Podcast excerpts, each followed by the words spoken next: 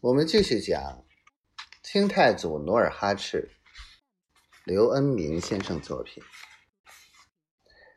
第二十八章：壮志未酬，河畔辞世。韩宫坐落在沈阳内城北镇边门西南的城墙脚下，这是一座长方形两进院落。面南而筑的满洲式院落，正南为宫门。入门后，第一进院落是阿哈卫士的住处，第二进院落住在高台上。宫门与穿堂门之间铺着鹅卵石的玉露，沿石阶而上，正面是一座三间正殿。殿顶为黄绿两色琉璃瓦铺成，正殿东西两侧各有宽宽敞的配殿一座。韩宫建筑典雅，小巧别致，比之萨尔湖、界藩、赫图阿拉的宫殿显得庄重、宽敞、富丽。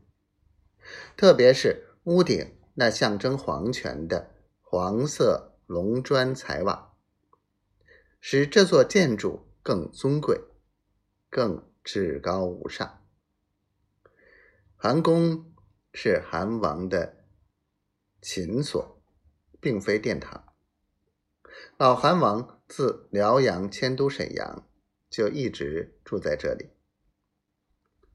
这天，韩王在正殿。听说梨花被明军从广宁尼姑庵抓到宁远，他豁地从腰间抽出龙虎纹宝剑，大叫道：“赶快发兵解救亲人！”在场的几个贝勒旗主立即应：“遮！”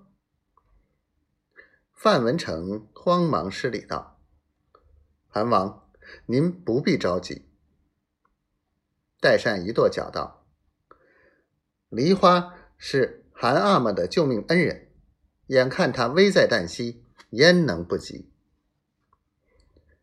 范文成又慌忙朝韩王施礼道：“容小人戏言，说吧。”老韩王把剑插进鞘里。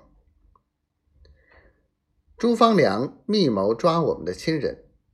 绝不是要梨花老人一死，而是意在于您。